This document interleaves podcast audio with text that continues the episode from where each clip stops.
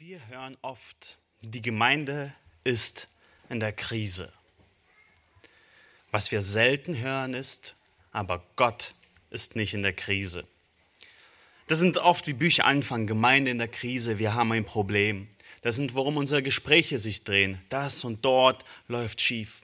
Wir alle kommen in verzwickte Lagen. Aber wisst ihr was? Gott kommt nie in eine verzwickte Lage. Wir gehen wegen unserer persönlichen Sünde oder Verfolgung und der Sünde von anderen durch verworrene Zeiten, wo wir nicht wissen, wo es lang geht. Gott kennt sowas nicht. Gott hat alles unter Kontrolle.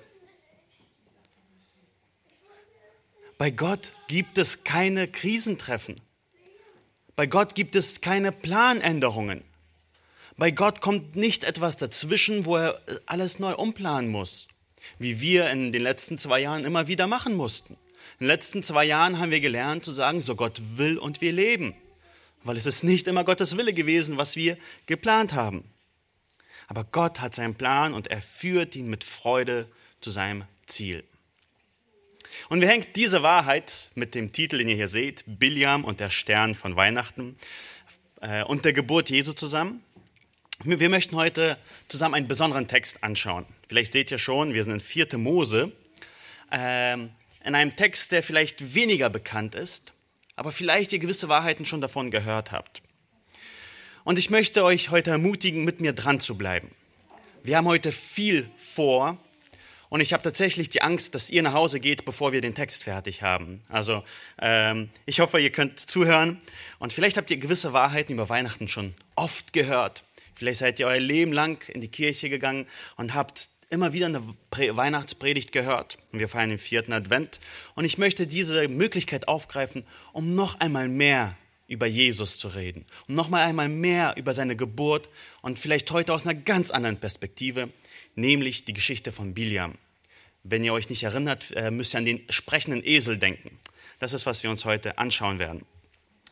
Und mein Ziel ist, dass wenn ihr in eurer täglichen Bibellese vielleicht zu 4. Mose wiederkommt, dass ihr wisst ungefähr, worum es geht. Wir werden nicht alles schaffen, das ist ein langer Text, aber dass ihr Jesus da drin seht, wie er dort versprochen ist.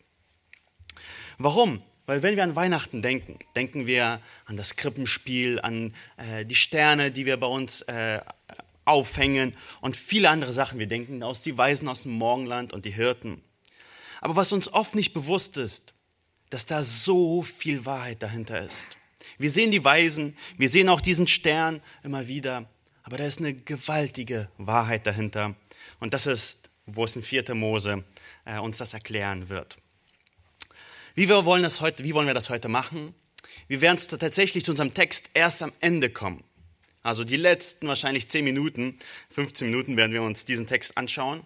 Und davor müssen wir das Bild malen, also die Landschaft malen, auf der diese Prophezeiung von Jesus Christus geschieht.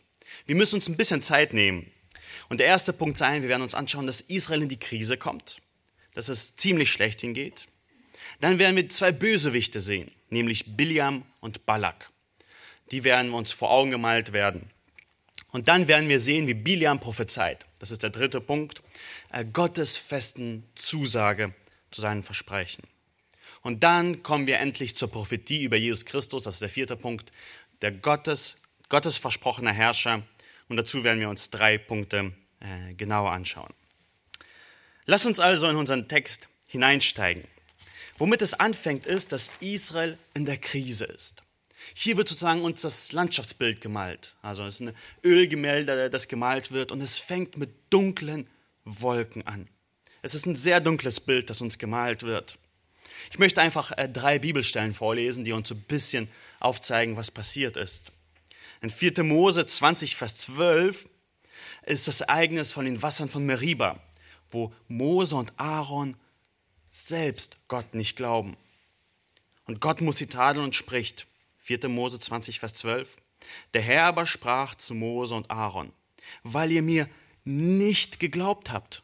Mose und Aaron glauben nicht, um mich vor den Kindern Israels zu heiligen sollte diese Gemeinde nicht in das Land bringen, das ich ihnen gegeben habe. Die sind jetzt 40 Jahre unterwegs und ein Moment, wo sie Gott nicht glauben, wo sie sündigen, wo sie sich in den Mittelpunkt stellen, bringt Gott das Gericht über sie. Sie werden nicht in das Land, das versprochene Land eingehen. Ein bisschen später lesen wir in 4. Mose 20, Vers 24, wo es heißt, Aaron soll zu seinem Volk versammelt werden, denn er soll nicht in das Land kommen. Und in das Volk versammelt werden heißt so viel, er wird begraben werden. Er stirbt, bevor er das verheißene Land sieht. Ein Kapitel äh, später sehen wir, und das Volk, also jetzt dieses Mal das Volk, wurde ungeduldig. Sie zweifeln wieder an Gottes Güte und an Verheißung und Gott schickt diese brennenden äh, Schlangen, die sie beißen und töten. Wir sehen also das Bild, das hier uns gemalt wird, ist ziemlich dunkel. Alle versagen. Sogar die Leiter, Mose und Aaron, die das Volk führen sollten, sie versagen. Das Volk glaubt nicht. Es sieht einfach hoffnungslos aus. Alle sind gefallen, alle sind abgewichen. Was wird jetzt Gott machen? Er hat versprochen, das Volk Israel zu einem besonderen Volk zu machen, aus dem der Retter der Welt geboren wird. Aber niemand aus Israel hält zu Gott. Warum sollte er sein Wort überhaupt noch halten? Er hat ihm versprochen, Gutes zu tun, aber sie glauben ihm nicht. Sie stellen als einen bösen Gott dar, der ihnen nur Schlechtes tun will. Wieso sollte Gott sein Wort noch halten? Und wisst ihr, als ich studiert habe, das war so unglaublich, was Gott darauf tut. Wenn wir die Kapitel lesen, gleich darauf schenkt er den Sieg über seine, ihre Feinde. Sie besiegen einen König. Und dann die nächsten Kapitel schenkt Gott Segen, selbst aus dem Mund ihrer Feinde. Aber auch in Kapitel 25 Strafe über ihre Sünde. Und was wir uns heute sozusagen anschauen wollen, ist diesen Segen. Israel ist total am Ende, aber Gott spricht Segen über sie. Bevor wir weitergehen, eine kurze Anwendung. Verzweifle nicht, wenn du in eine Krise kommst, weil Gott kommt in keine Krisen. Welche Krisen meine ich? Wenn dein Ehepartner sich an dir versündigt, wenn eine Freundschaft zu zerbrechen scheint oder du selbst eine große Sünde begehst. Das sind Zeiten der Krisen, durch die, durch die wir durchgehen. Und warum solltest du nicht verzweifeln? Weil Gott nicht in einer Krise gerade ist. Er kennt dich, er kennt alles und du darfst aus seiner Gnade vertrauen. Und wir werden zum Ende sehen, dass diese Gnade eine Person geworden ist, nämlich Jesus Christus. Das ist, worum es zu Weihnachten geht. Weihnachten wäre kein schönes Fest, wenn alles auf der Welt perfekt wäre. Weihnachten ist so ein herrliches Fest, weil die Welt so dunkel ist. Weil wir in so viel sündigen, weil zu Weihnachten Gnade in eine gnadenlose Welt erschienen ist. Und das ist das Bild, das hier uns hier gemalt wird. Eine gnadenlose Welt, eine Dunkelheit und dann erscheint das Licht. Kommen wir zum zweiten Punkt in unserer Predigt. Uns werden zwei Bösewichte vorgestellt. Biljam und Balak. Und wir werden die Geschichte ein bisschen zusammen lesen. Und vielleicht, wenn ihr die Geschichte schon kennt, habt ihr mal das gelesen und dachtet so, warum Biljam? Wieso darf Biljam, so ein böser Prophet, etwas Wahres über Gott sagen? Ich will es euch verraten. Weil Gott hier nochmal eine dunklere Farbe verwendet auf dem Ölgemälde, um seine Verheißungen noch heller strahlen zu lassen. Gott kann jeden gebrauchen, um seine Worte sprechen zu lassen. Lass uns also ein bisschen die Geschichte anschauen, wie es zu dieser Prophezeiung überhaupt kommt. Und da sind wir äh, im Kapitel 22. Und wir sehen zuerst, dass Balak Bange hat. Er hat Angst. Wovor hat er Angst? 4. Mose 22, Vers 1, also wir sind noch ein bisschen vor unserem Predigtext, heißt es, Danach brachen die Kinder Israels auf und lagerten sich in den Ebenen Moabs jenseits des Jordans Jericho gegenüber. Das sind äh, Angaben geografisch, die wir gerne überlesen, weil wir wissen nicht, wo die Ebenen Moabs sind und irgendwo jetzt nachschlagen dauert auch manchmal. Aber ich glaube, hier ist es sehr, sehr hilfreich, uns vor Augen zu führen, was hier passiert. Ich habe euch eine Karte mitgebracht, die so ein bisschen das widerspiegelt. also, Israel ist hier unterwegs die wandern durch die Wildernis. Das heißt, wir sind schon am Ende der 40 Jahre Wildernis, äh, wo sie durch die Wildernis, äh, durch die Wüste äh, gewandert sind. Also sie wandern hier den Weg. Hier wahrscheinlich stirbt, wird ähm, Aaron begraben. Die sind unterwegs nochmal zum Roten Meer und gehen dann auf den Weg. Der schnellste Weg hier, ups, der schnellste Weg wäre wahrscheinlich hier durch gewesen, aber dieser wurde ihnen verboten, weil die Könige von Edom und Moab gesagt haben, nein, ihr dürft da nicht durch. Also wandern sie rumherum diesen Weg und kommen jetzt, ähm, also hier ist der Jordan, das ist der Jordan, und auf der gegenüberliegenden Seite ist Jericho. Also wenn ihr Josua gelesen habt, wisst ihr, Jericho ist die erste Stadt, die eingenommen wird. Das heißt, sie sind kurz vor dem Einzug ins verheißene Land. Sie müssen nur noch über den Jordan Jericho einnehmen und da ist das verheißene Land. Und sie lagern sich jetzt hier in diesem Bereich.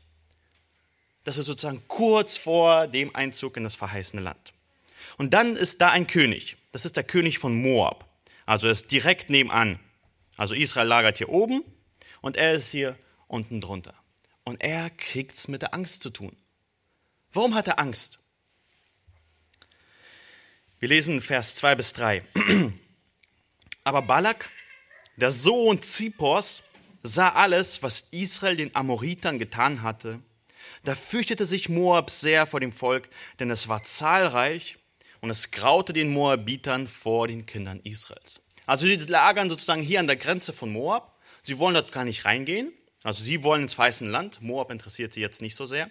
Aber Moab hat sehr Angst, weil es ist ein großes Volk und er hat Angst, dass sie sie einnehmen werden.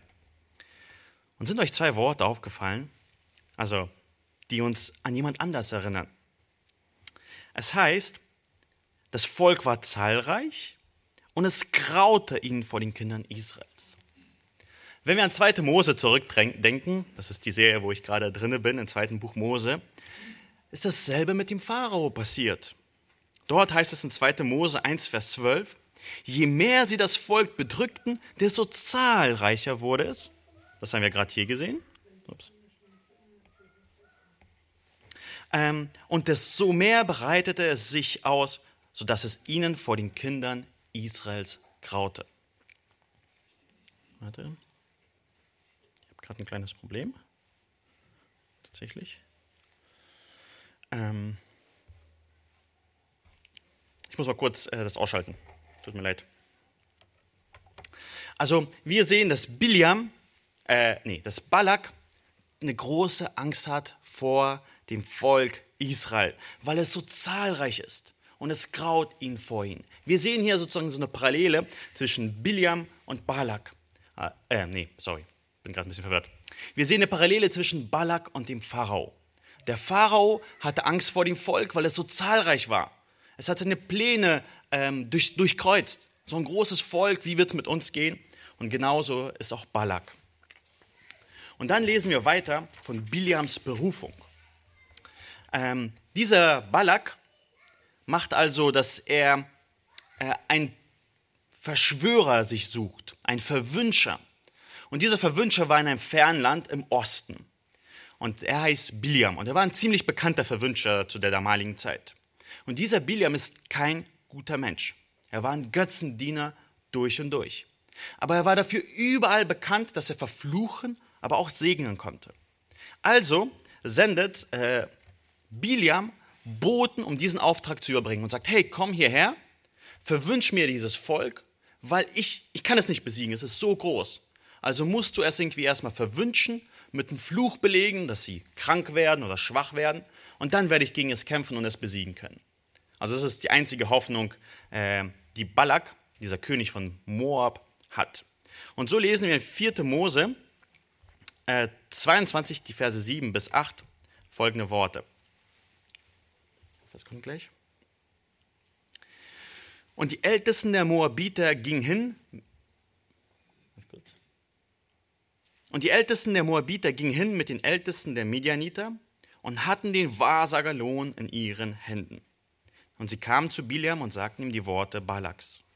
Und er sprach zu ihnen, bleibt hier über Nacht, und ich will euch antworten, so wie der Herr zu mir reden wird. So blieben die Fürsten der Moabiter bei Biliam. Also dieser Biliam, der liebte Geld über alles. Und dieser Job, den ihm jetzt angeboten war, war für ihn sehr attraktiv. Aber was er nicht machte, ist sozusagen sagen, ja, ja, ich komme mit, sondern sagt so, wartet, wartet. Noch eine Nacht, ich muss mir überlegen, was ich machen werde, bleibt hier bei mir über Nacht und dann werde ich mir überlegen, ob ich mit euch gehen werde oder nicht. Und was passiert in dieser Nacht? Biliam geht wahrscheinlich ganz normal schlafen und Vers 9 lesen wir. Und Gott kam zu Biliam und sprach, was sind das für Leute bei dir? Es ist hier Gott, der aktiv wird. Nicht Biliam, der Gott sucht und irgendwie nach seinem Willen erfragt, sondern Gott kam zu Biliam und stellt ihm eine Frage. Was sind das Leute für bei dir? Was machst du hier eigentlich? Und Biliam ist wahrscheinlich voller Furcht und sagt, Vers 10, und Gott, äh, Biliam sprach zu Gott, Balak, der Sohn Zippors, der König der Moabiter, hat mir eine Botschaft gesandt.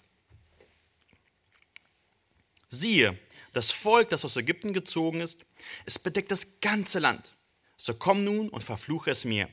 Vielleicht kann ich dann mit ihm kämpfen und es vertreiben. Was denkt Gott über diese Idee? Wir lesen Vers 12. Aber Gott sprach zu Biliam, geh nicht mit ihnen. Verfluche das Volk nicht. Verfluche es nicht. Warum? Denn es ist gesegnet. Ich habe es gesegnet, du kannst es nicht verfluchen. Da stand Biliam am Morgen auf und sprach zu den Fürsten Balaks. Geht hin in euer Land, denn der Herr hat mir die Erlaubnis verweigert, mit euch zu ziehen. Gott ist hier absolut nicht zufrieden mit Biliam und sagt, nein, du kannst nicht gehen, ich habe das Volk gesegnet und du kannst es nicht verfluchen. Aber was sagt Biliam am Morgen? Sagt er, hey Leute, ich kann das Volk nicht verfluchen, es ist gesegnet. Keine Chance. Ich werde das nicht machen, das wäre falsch. Das sagt er nicht, sondern was sagt er? Geht hin in euer Land, denn der Herr hat mir die Erlaubnis verweigert, mit euch zu ziehen. Also vielleicht ist eine Parallele so, ähm, wenn einer von den Jungs einen anderen Jungen anschreibt und ihn sagt, hey, willst du mit mir Fußball gehen, äh, Fußball spielen gehen? Wir wollen äh, draußen äh, auf dem Platz kickern. Dann würde er sagen, ich würde gerne, aber ich habe Hausarrest. Also der Junge sagt, ich würde ja voll gerne mitgehen, aber ich darf nicht raus. Und das ist, was Biliam hier sagt. Ich würde gerne, aber Gott hat mir die Erlaubnis verweigert, mit euch zu ziehen. Er würde sich gerne diesen Lohn bekommen, aber sagt, äh, sorry, ich kann nicht. Äh, Gott würde mich töten dafür. Judas äh, kommentiert äh, diese Sache und sagt, Sie haben sich, er redet über Irrlehrer, wie Biliam, unser Biliam, sich dafür entschieden, andere irre zu führen, weil sie sich Gewinn davon versprechen. Biliam war auf Gewinn aus, die ganze Zeit und auch hier in dieser Geschichte. Also was macht Balak? Er sieht so, okay, Biliam will nicht, vielleicht kann ich ihn irgendwie anders überzeugen und sendet nochmals Boten dahin, ein äh, bisschen bessere Boten. Und was sagt Biliam dann zu diesem zweiten Boten, das ist schon das zweite Mal. Biliam antwortete und sprach zu den Knechten Balaks, selbst wenn mir Balak sein Haus voll Silber und Gold gebe, so könnte ich doch den Befehl des Herrn meines Gottes nicht übertreten, um etwas Kleines oder Großes zu tun. Das hört sich doch richtig gut an, oder? Er sagt, nein, ich kann das nicht machen. Aber was sagt er darauf? Und nun, bleibt doch hier auch über Nacht damit ich erfahre, was der Herr weiter mit mir reden will. Da stellt sich die große Frage, warum muss Biliam nochmal den Willen Gottes rausfinden? Gott hat gesagt, nein, du darfst nicht. Und er sagt so, mm, ich versuche mal Gott nochmal mit ihm zu reden. Vielleicht kann ich ihn irgendwie jetzt überzeugen. Weil Biliam will dieses Geld bekommen. Er ist nach Gewinn aus. Er liebt das Geld. Und sucht nach einer Ausrede, wie er doch irgendwie mitziehen könnte und irgendwie doch das Geld bekommen könnte. Wenn Gott geredet hat, müssen wir nicht zum zweiten Mal fragen. Wenn Gott uns in seinem Wort etwas gesagt hat, dann brauchen wir nicht nach einer weiteren Botschaft von Gott zu forschen, die vielleicht irgendwie das widerlegen würde, was Gott schon bereits gesagt hat. Und so lesen wir weiter. Was macht Gott jetzt? Da kam Gott in der Nacht zu Biliam und sprach zu ihm, wenn die Männer gekommen sind, um dich zu rufen, so mach dich auf und geh mit ihnen. Doch nur das, was ich dir sagen werde, nur das darfst du tun. Jetzt erlaubt Gott ihm zu gehen, richtig? Nicht ganz. Schaut mal, was hier äh, drinne steht. wenn die Männer gekommen sind, wenn die Männer gekommen sind, um dich zu rufen, so mach dich auf. Warum muss Gott das sagen, wenn die Männer gekommen sind, um dich zu rufen? Natürlich sind sie gekommen, um ihn zu rufen.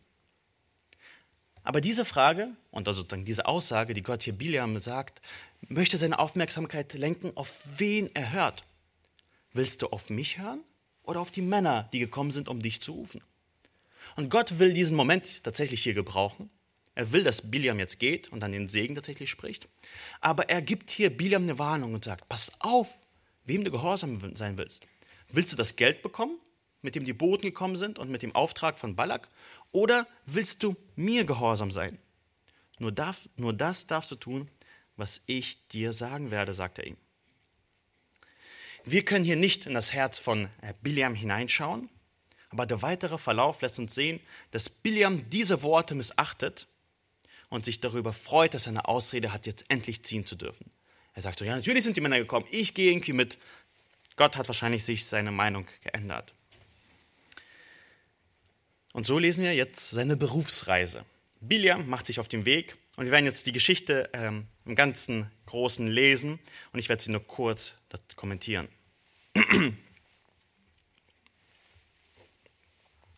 Da stand Biliam am Morgen auf und sattelte seine Eselin und zog mit den Fürsten der Moabiter. Aber der Zorn Gottes entbrannte darüber, dass er ging. Und der Engel des Herrn trat ihm als Widersacher auf den Weg.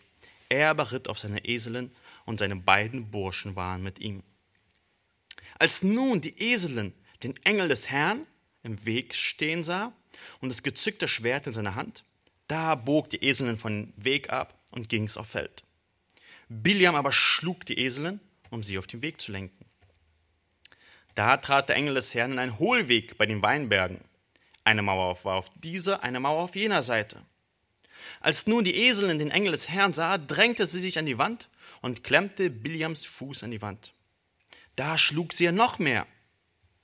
Da ging der Engel des Herrn weiter und trat an einen engen Ort, wo kein Platz zum Ausweichen war, weder zur rechten noch zur linken. Als nun die Eselin den Engel des Herrn sah, fiel sie unter Biliams, unter Biliam auf ihre Knie. Da entbrannte der Zorn Biliams und er schlug die Eselin mit den Stecken. Da öffnete der Herr der Eselin den Mund und sie sprach zu Biliam: Was habe ich dir getan, dass du mich nun dreimal geschlagen hast? Biliam aber sprach zur Eselin: Weil du Mutwillen mit mir getrieben hast. Wenn ich nur ein Schwert in meiner Hand wäre, ich hätte dich jetzt umgebracht. Die Eselin aber sprach zu Biliam, bin ich nicht deine Eselin, die du von jeher geritten hast bis zu diesem Tag? War es jemals meine Art, mich so gegen dich zu verhalten? Er antwortete, nein. Da enthüllte der Herr dem Biliam die Augen, und er sah den Engel des Herrn im Weg stehen und das gezückte Schwert in seiner Hand. Da verneigte er sich und warf sich auf sein Angesicht. Und der Engel des Herrn sprach zu ihm, Warum hast du deine Eselin nun dreimal geschlagen? Siehe, ich bin ausgegangen, um dir zu widerstehen, weil dein Weg vor mir ins Verderben führt. Und die Eselin hat mich gesehen und ist nun mir dreimal ausgewichen. Wenn sie mir nicht ausgewichen wäre, so hätte ich dich jetzt umgebracht, siehe beim Leben gelassen. Da sprach Biliam zu dem Engel des Herrn, ich habe gesündigt denn ich wusste nicht, dass du mir im Weg entgegenstandest. Und nun, wenn es böse ist in deinen Augen, so will ich allein wieder umkehren. Und der Engel des Herrn sprach zu Biliam, geh mit den Männern, aber du, du darfst nur das reden, was ich dir sagen werde. So zog Biliam mit den Fürsten Balaks. Was sehen wir hier? Biliam ist unterwegs und ist blind dafür, dass dort ein Engel des Herrn ist, um ihn zu töten, weil er ungehorsam ist. Wir wissen nicht genau, was im Herzen von Biliam äh, los war, aber er hatte sich entschieden, Gott nicht gehorsam zu sein, sondern war auf den Gewinn aus. Und deswegen tritt der Engel des Herrn ihm in den Weg, um ihn zu töten. Und am Ende gibt er ihm nochmal diese Warnung. Du darfst gehen, aber du darfst nur das reden, was ich dir sagen werde. Erinnert ihn, pass auf, mit wem du es zu tun hast. Ich bin nicht so wie einer von deiner Göttern, die sich ihre Meinung ändern oder du mit ihnen tun kannst, was du willst. Ich bin der mächtige Gott, der dich töten kann. Petrus kommentiert diese Geschichte auch und äh, spricht in 2. Petrus 15 bis 16 folgende Worte und spricht hier wieder über Irrlehrer. Weil sie den richtigen Weg verlassen haben, sind sie in die Irre gegangen und sind dem Weg Biliams, des Sohnes Beors, gefolgt, der den Lohn der Ungerechtigkeit liebte. Aber er bekam eine Zurechtweisung für seinen Frevel. Das stumme Lasttier redete mit Menschenstimme und wehrte der Torheit des Propheten.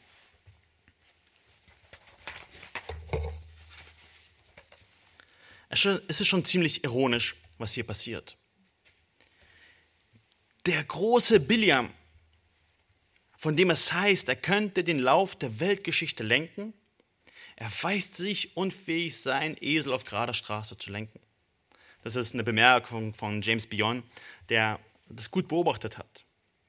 Und wenn wir weiter schauen, der Mann, der hier beauftragt wurde, ein ganzes Volk zu schlagen, wird, für ihn wird es notwendig, sein Transportmittel, seine Eseln zu schlagen. Der Mann, von dem man sagt, er könnte die Könige der Erde demütigen, ist jetzt gedemütigt worden, dass er mit seinem Esel diskutieren muss. Und er verliert sogar die Diskussion. Und was am gewaltigsten ist, dieser Seher, dieser Prophet hat weniger geistliche Sichtkraft als ein Esel. Er sieht den Engel des Herrn nicht. Ein Esel sieht mehr als er. Also weiter gedemütigt kann man nicht werden. Und was wir hier jetzt sehen werden, ist, eine Anwendung daraus ist, mit Gott ist wirklich nicht zu spaßen. Gott erwartet Gehorsam. Und Gott sieht dein Herz, was du machst. Wenn nach außen hin du vielleicht so tust, als würdest du Gott gehorsam sein, er schaut in dein Herz hinein. Und eine zweite Anwendung, die wir daraus ziehen können, ist, Gott kann jeden verwenden. Es muss nicht der beste Redner auf der Welt sein, der Gottes Wahrheiten verkündigt. Gott kennt keine Unmöglichkeiten. Gott kann sogar einen Esel gebrauchen, um seine Worte zu reden. Und wisst ihr warum? Weil Gott gerne mit Handicap spielt. Ich weiß nicht, ob ihr mit Handicap spielen kennt. Äh, das ist so, äh, wenn du mit jemandem spielst, der dir weit unterlegen ist oder ja, der dir weit unterlegen ist, gibst du ihm zehn Punkte voraus, äh, damit er eine Chance hat, überhaupt noch zu gewinnen. Und dann gewinnst du trotzdem. Also, ja. Ihr versteht, was ich meine. Beim Tischtennis gibst du ihm ein paar Punkte voraus, damit er gewinnen kann. Und du machst aber trotzdem äh, den Sieg, weil du so gut bist. Und das ist, was Gott gerne macht. Er spielt gerne mit Handicap. Er gibt, er spielt gerne mit, ähm, sozusagen, er gibt, ähm, er benutzt Leute, die unfähig sind, um zu zeigen, wie mächtig er ist. Und zu zeigen, dass er trotzdem gewinnt. Auch wenn der Vorteil sozusagen auf der Seite der Menschen liegt, sagt er, ich zeige meine Kraft und meine Macht. Er braucht nicht den besten Redner, er kann einen Esel gebrauchen, um zu reden. Er braucht nicht den größten äh, Menschen, sondern er gebraucht schwache Menschen, um seine Kraft zu zeigen, zu zeigen, ich bin derjenige, der mächtig ist. Was sagt also nun dieser Prophet? Lass uns ähm, ins Kapitel 23 gehen.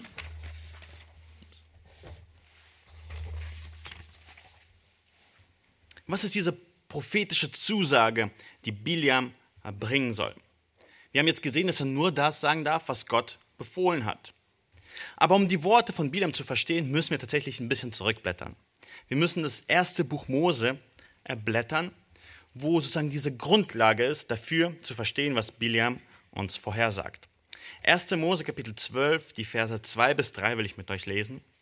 Das ist, wo Gott zu Abraham redet und ihm den Segen gibt.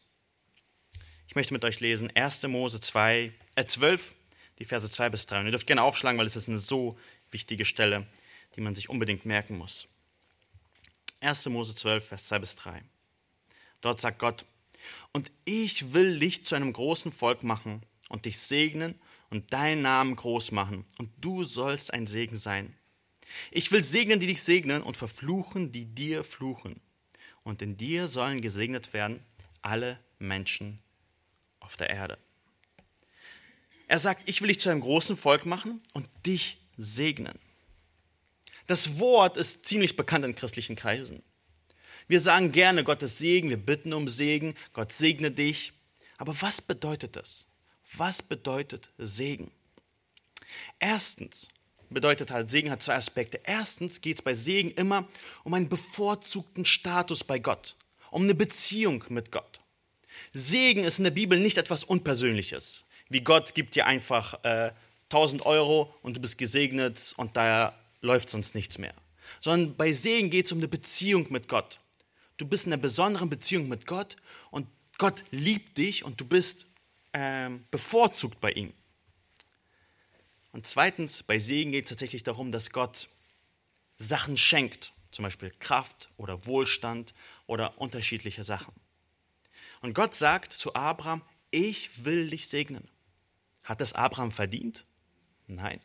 Er war ein Götzendiener in einem Land voller Götzendiener. Und Gott sagt, ich will dich segnen, geh also hinaus aus diesem Land.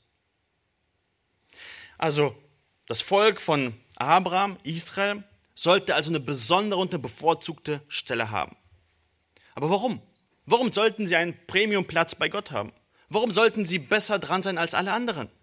War der Segen für sie selbst? Gott hat gesagt, so, dieses Volk, das mag ich besonders, ich werde es ihm besonders einfach alle Sachen schenken und es verwöhnen. Es war nicht für sie selbst. Denn es heißt, und du sollst ein Segen sein.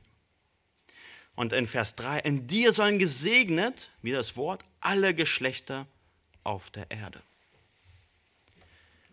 Warum ist das notwendig, dass durch Abraham alle Völker auf der Erde gesegnet werden? Weil alle sich den Fluch zugezogen haben. Die Menschen haben sich haben gesündigt. Die Menschheit ist in Rebellion gegen Gott und sie haben ein gewaltiges Problem. Sie haben keine Beziehung zu Gott mehr.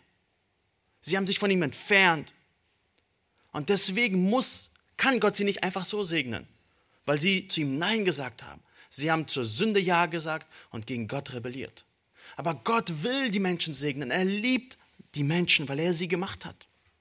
Und er, das ist sein Plan hier. Ich gebrauche ein Volk. Und aus dem Nachkommen von diesem Volk wird jemand geboren werden, der alle Menschen auf der Welt segnen wird. Wer ist das? Jesus Christus. Ein Nachkomme von Abraham wird der Messias sein. Gott wird Mensch werden als ein Baby und für die Sünden der Welt stellvertretend sterben. Und er wird am dritten Tag auferstehen, ist hier das Versprechen, damit jeder, der ihn glaubt, die Hoffnung des ewigen Lebens mit Gott hat. Das ist sozusagen die Grundlage für die Prophezeiung, die wir uns gleich anschauen werden. Gott hat versprochen, in dir sollen gesegnet werden alle Menschen der Welt. Und jetzt 480 Jahre später steht dieses Volk kurz vor dem Einzug in das Land, das Gott ihnen versprochen hat. In diesem Land sollen sie Licht und Leben für die ganze Welt sein. Hier soll der Retter der Welt geboren werden, wenn ihr euch an die Karte erinnert. Die sind kurz äh, über dem Übergang in das verheißene Land. Hier soll das erste Weihnachten stattfinden.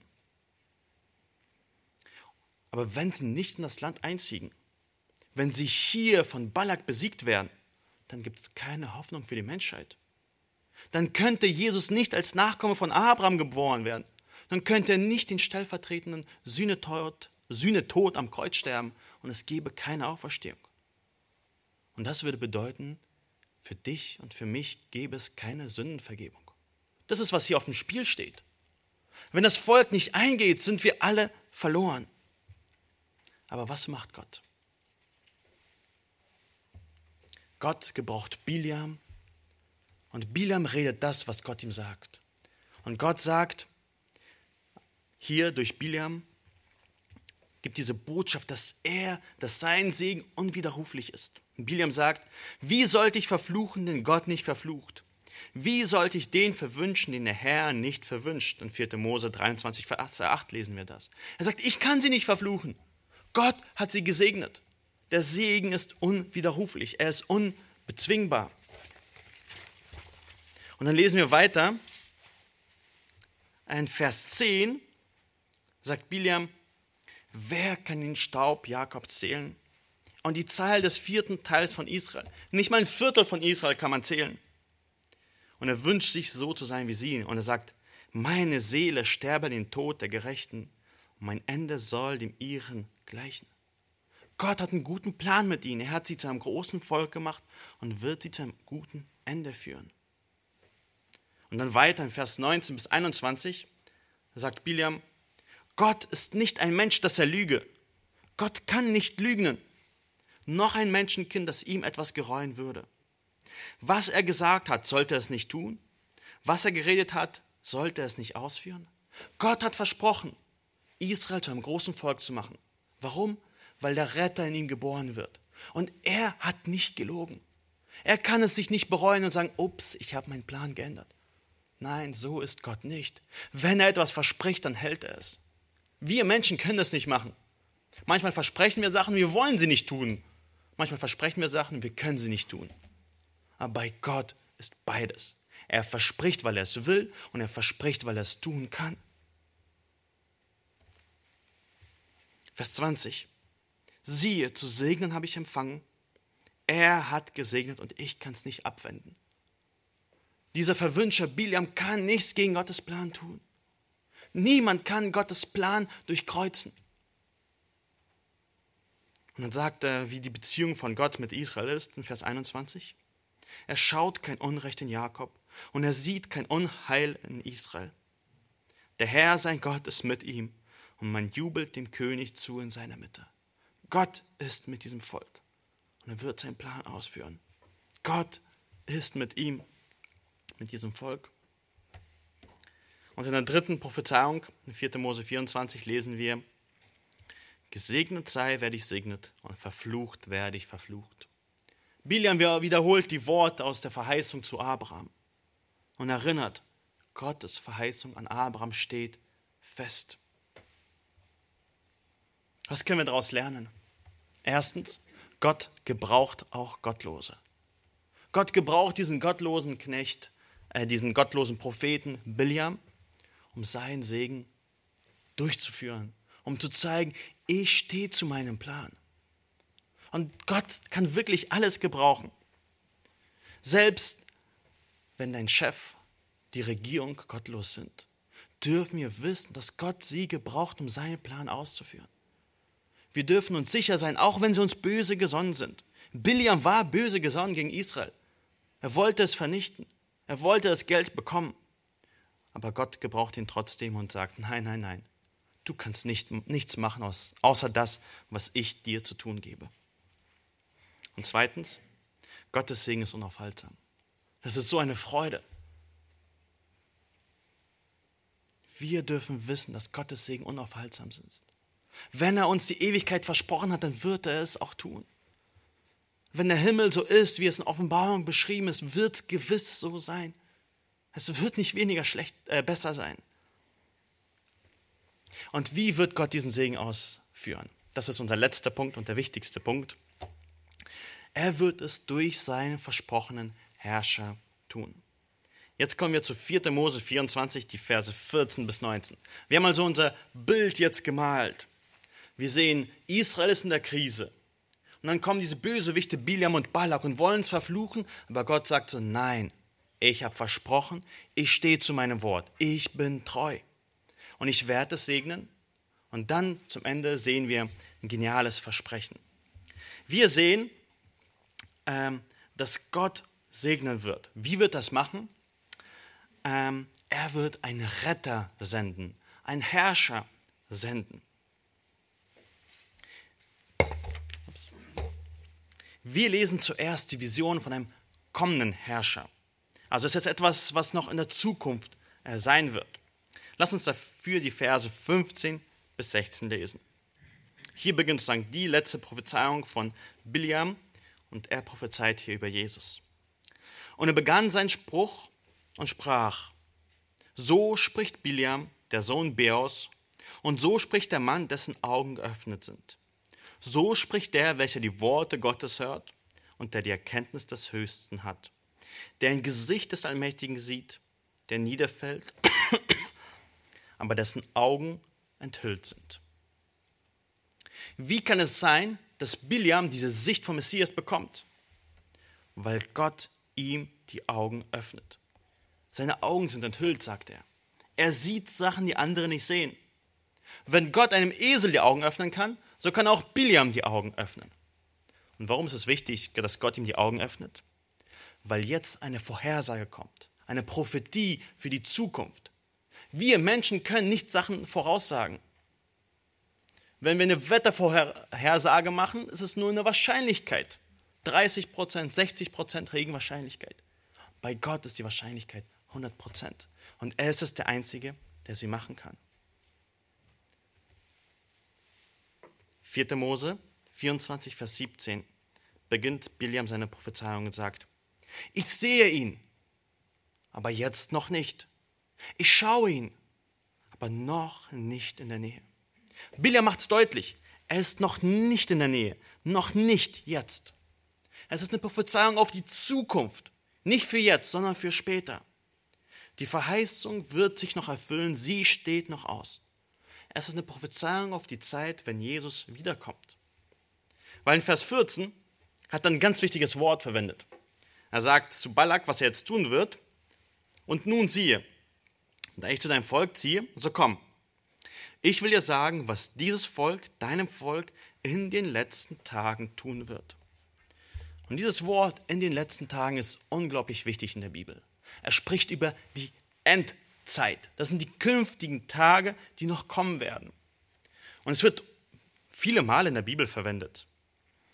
Äh, in 4. Mose lesen wir das in den letzten Tagen.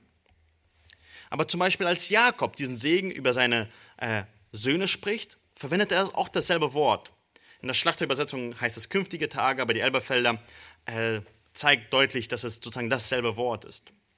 Und Jakob rief seine Söhne zu sich und sprach, kommt zusammen, damit ich euch verkündige, was euch in den künftigen Tagen begegnen wird. Oder Jesaja hat eine Vision von der Endzeit und sagt, es wird geschehen am Ende der Tage. Da wird der Berg des Hauses des Herrn fest gegründet stehen, an der Spitze der Berge, und er wird erhaben sein über alle Höhen, und alle Heiden werden zu ihm strömen. Also dieses Wort, Ende der Tage, die künftigen Tage, die letzten Tage, ist dasselbe Wort und bezeichnet die Endzeit. Wann ist die Endzeit angebrochen? Hebräer erklärt das uns.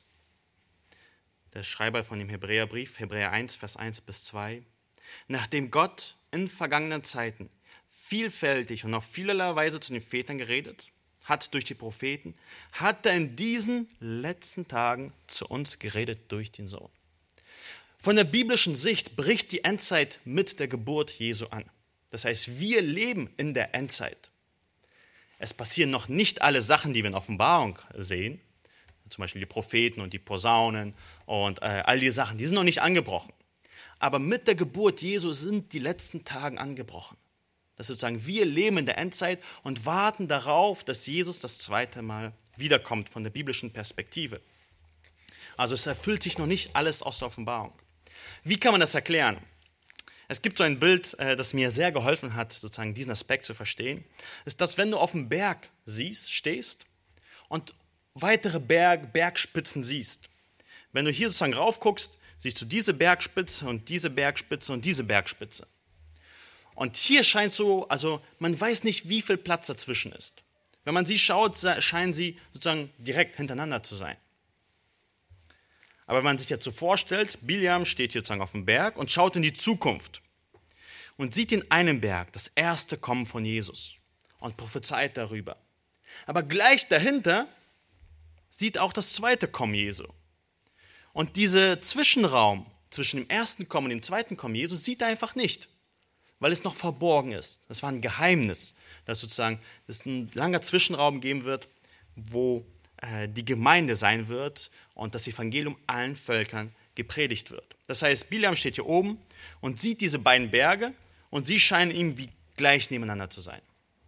Das heißt, wenn wir Prophezeiungen im Alten Testament haben, erwähnen sie das erste und das zweite kommen gleich nebeneinander, weil die sozusagen zusammengehören, weil sie im gleichen, also das gleiche äh, widerspiegeln und reden seltener über die Zwischenzeit der Gemeinde. Es gibt auch Hinweise darauf, aber es wird weniger darüber geredet, sondern es wird einfach nebeneinander gezeigt. Also wenn jetzt Biliam hier über das Kommen Jesu prophezeit, sieht er sowohl Weihnachten, wo Jesus geboren ist, aber auch sein zweites Kommen, wo er als König kommen wird und die Erde herrschen wird. Und dann gibt es noch eine zweite Sache, die wir bei Prophetie im Alten Testament verstehen müssen. Ähm, für uns ist das Alt, wollen wir Prophetien so mehr haben wie ein Lexikon, so wie ein Faktenbuch. Also wir wollen das Alte Testament lesen, dann steht so, äh, das Kommen Jesu, Doppelpunkt, Datum, zweiter, zweites Jahr vor Christus, am 24. geboren mit einem Geburtsgewicht von 280 Gramm von Maria und äh, Josef, soll Jesus geboren werden und wird dies und jenes tun. Also das ist, wie wir manchmal uns Prophezeiungen wünschen. Also sehr detailliert, äh, kurze Stichpunkte und dann können wir prüfen, ob die Prophezeiung sich erfüllt hat. Aber das Alte Testament funktioniert nicht so. Und ich möchte euch bitten, mir jetzt wirklich zuzuhören, weil es wichtig ist. Wir kommen jetzt dem Herzstück. Das Alte Testament funktioniert wie ein Musikstück. Da kommen gewisse Instrumente hinein, zwei Instrumente fangen an, ein drittes Instrument kommt dazu. Jedes Musikstück hat eine Taktart, es hat eine Tonlage, es wird in Moll oder Dur gespielt und diese Instrumente spielen miteinander und ergeben eine Melodie. Also das ist, wie vielleicht uns die Prophetien im Alten Testament vorstellen können. Und ich habe so ein ähm, cooles Buch, Anita hat das für unsere Tochter gekauft. Und als ich es äh, das erste Mal sozusagen durchgeblättert habe, war ich so begeistert davon. Und ich werde es euch gleich erklären, warum. Ähm, es beginnt mit den Klanghölzern. Kann man es hören? Also zuerst fangen die Klanghölzer an. Äh, und das ist im Alten Testament haben wir auch viele Klanghölzer. Es ist ein ständiges Hoffen auf eine Generation nach der nächsten, dass irgendjemand geboren wird. Also im Alten Testament haben wir ständig diese Geschlechtsregister. Einnahme nach dem anderen, Einnahme nach dem anderen, Einnahme nach dem anderen. Und man wartet auf irgendein Nachkommen. Und dann gibt es ein zweites Instrument. Die Geige. Und wir hören das durch das ganze Alte Testament. Gottes Heiligkeit und Souveränität. Er ist absolut erhaben und souverän. Wir lesen das in den Geschichten, wir lesen das in den Prophetien, in den Psalmen, im Buch der Sprüche. Wird alles über Gottes erhabene Souveränität geredet. Es wird gesagt, er führt und lenkt alles. Und dann kommt noch ein drittes Instrument dazu.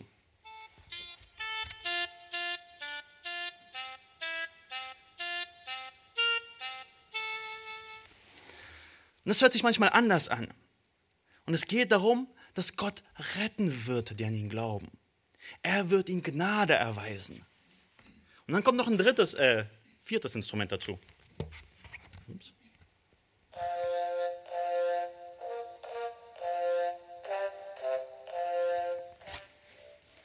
Das ist eine andere Melodie, also ein anderes Instrument, wo wir hören, dass Gott herrschen wird.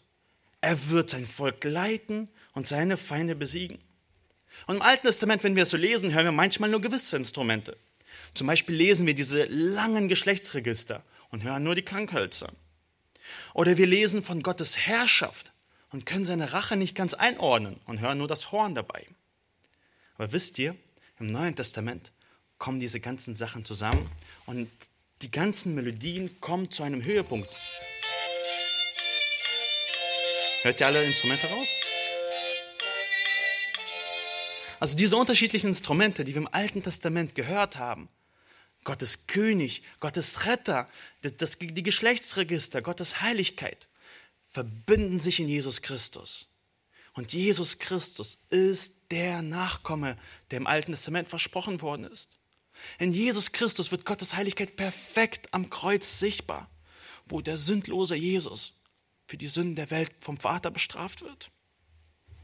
In Jesus wird Gottes Plan und Souveränität deutlich, wie Gott alles gebraucht, um die Menschen zu retten, wie er durch Heiden und Juden zusammengetötet wird, aber Gott trotzdem siegt in der Auferstehung. Jesus ist der endgültige Retter. Nicht Mose, nicht Josua, nicht David. Jesus ist der endgültige Retter, der sein Volk rettet. Aber Jesus ist auch der König. Und so müssen wir diese Prophezeiung im Alten Testament lesen.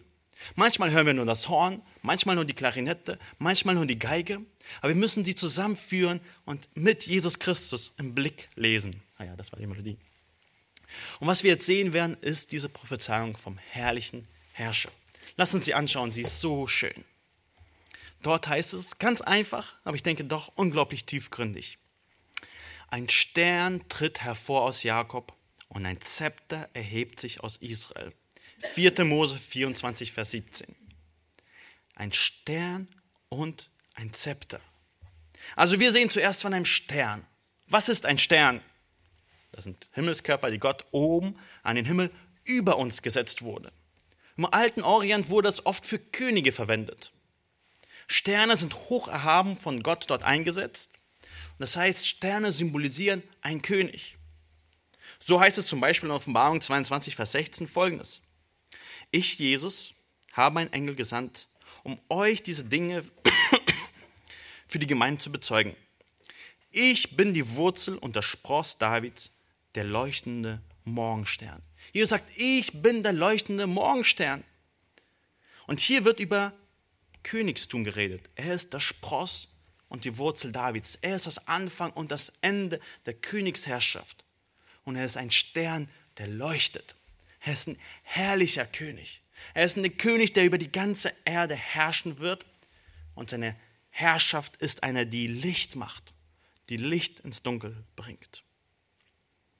Und wenn wir jetzt zu unserer Weihnachtsgeschichte kommen, lesen wir immer wieder von dem Stern. Und ich habe mich oft gefragt, warum dieser Stern da vorkommt. Aber wenn wir diese Prophezeiung von Biliam vor Augen halten, wird es auf einmal ganz klar. Lass uns diese Weihnachtsgeschichte lesen, nur zwei Verse daraus, aus Matthäus 2, Vers 1 bis 2. Als nun Jesus geboren war in Bethlehem in Judäa, in den Tagen des Königs Herodes, siehe, da kamen Weise aus dem Morgenland nach Jerusalem, die sprachen, wo ist der neugeborene König der Juden? Denn wir haben seinen Stern im Morgenland gesehen und sind gekommen, um ihn anzubeten. Also wir sehen Weisen, die aus dem Morgenland nach Jerusalem kommen und einen Stern sehen. Und was ist die Verbindung zu unserer Geschichte? Es sind Weisen. Das sind Zauberer wahrscheinlich gewesen aus dem Morgenland, die die ganzen Künste kannten. Biliam war auch einer von denen. Sie kommen aus dem Morgenland. Wo ist das, wo das Morgenland? Es ist im Osten, genau dort, wo auch Biliam herkommt. Wir sehen einen Stern, den Biliam vorhergesagt hat, von einem König, der neugeborene König der Juden, und die sind gekommen, um ihn anzubeten. Das ist, was Biliam prophezeit hat. Es wird ein König kommen, der über die ganze Erde herrscht. Und dieselben Weisen in dem Heimatland von Biliam sehen diesen Stern und sagen, ja, der König ist geboren, lass uns hinziehen, um ihn anzubeten. Die Botschaft von Matthäus 1 bis 2 ist, Jesus ist wirklich der König, den Biliam versprochen hat, wo Gott gesagt hat, ich werde einen Stern schicken. Ein Stern tritt hervor aus Jakob. Warum brauchen wir einen König? Warum reicht es nicht aus, dass Gott uns einfach ständig gute Sachen tut, uns einfach die Sünden vergibt und uns mit allem Gesundheit und Geld segnet? Genauso wie Kinder ihre Eltern nicht nur als Versorger brauchen, sondern auch als Erzieher, die ihnen sagen, was richtig und was falsch ist, was sie machen dürfen, was sie nicht machen dürfen, die sie anleiten und führen, weil sonst wären wir alle wie erwachsene Babys oder schlimmer noch, wie unbändige Tiere.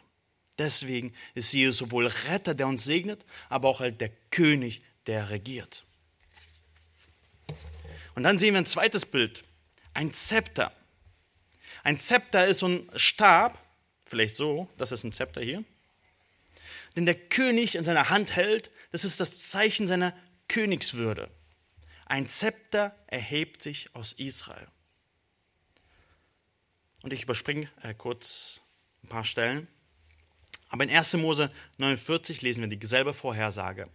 Es wird das Zepter nicht von Juda weichen, noch der Herrscherstab von seinen Füßen, bis der Shiloh, das ist Jesus, kommt und ihm werden die Völker gehorsam sein. Jesus wird hier versprochen als der König, der regieren wird über die ganze Erde. Und dann sehen wir aber auch, dass er ein gerechter Herrscher ist. Und das ist vielleicht eine schwierige Stelle, aber ich denke, die ist unglaublich wichtig. Es heißt nämlich dann weiter in Vers 17, es wird die Schläfen Moabs zerschmettern und alle Söhne Setz zertrümmern. Edom wird zum Besitz und Seo zum Eigentum seiner Feinde werden. Israel aber wird Mächtiges tun. Von Jakob wird ausgehen, der herrschen wird, und er wird umbringen, was von der Stadt übrig ist. Das sind so Worte, die wir ungern lesen. zerschmettern, zertrümmern, ähm, zum Eigentum werden. Israel wird äh, Mächtiges tun und umbringen. Das sind harte Worte, aber es sind gerechte Worte. Vielleicht eine Illustration. Was ist böser oder bösartiger? Jemanden einfach aus Wut zu schlagen oder sich darüber freuen, dass jemand geschlagen wurde, diese Tat loben, auf YouTube posten und belohnen. Was ist böser, jemanden zu schlagen oder das als gut darzustellen? Beides gleich. Und mit Gott ist es genauso. Gott hasst Sünde, er tut keine Sünde, aber er verabscheut auch das, wenn es getan wird. Und er muss es bestrafen. Er kann es nicht dastehen lassen und sagen, naja, okay, nicht so schlimm. Ich habe kein Problem damit. Weil damit würde es gut heißen. Er ist der König über die ganze Welt und er kann Böses nicht gut heißen, nicht im geringsten. Deswegen ist er am Kreuz gestorben für unsere Sünden. Sonst gäbe es einen anderen Weg. Sonst könnte Gott einfach nur sagen, ja, ich schreibe es irgendwie ab. Ich lösche äh, euch aus der Sündendatenbank und das war es dann. Nein, Jesus musste am Kreuz sterben. Aber es zeigt auch, dass er Sünde hasst. Und er wird die Sünde, und hier sind sozusagen die Völker, die sich von Gott abgewandt haben, vollkommen durch und durch. Moab, die Söhne Seths, Edom, Seher, wird er sie zertrümmern und über sie herrschen. Er wird sie vernichten. Und dabei, diese, das Wort zerschmettern und zertrümmern, greift auf eine Prophezeiung zuvor, die wir in 1. Mose tatsächlich lesen. Und ich will Feindschaft setzen zwischen dir und der Frau, zwischen deinem Samen und ihrem Samen. Er wird dir den Kopf zertreten und du wirst ihm in die Ferse stechen. Gott hat schon von Anfang an versprochen, dass es einen Konflikt geben wird zwischen dem Samen der Frau, also dem Nachkommen, der endgültige Nachkomme ist Jesus, und dem Nachkommen Satans. Es wird immer einen Konflikt geben.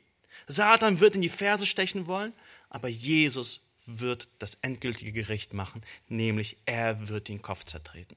In die Ferse stechen ist schmerzhaft, Kopf zertreten ist tödlich. Und das ist, was Jesus machen wird.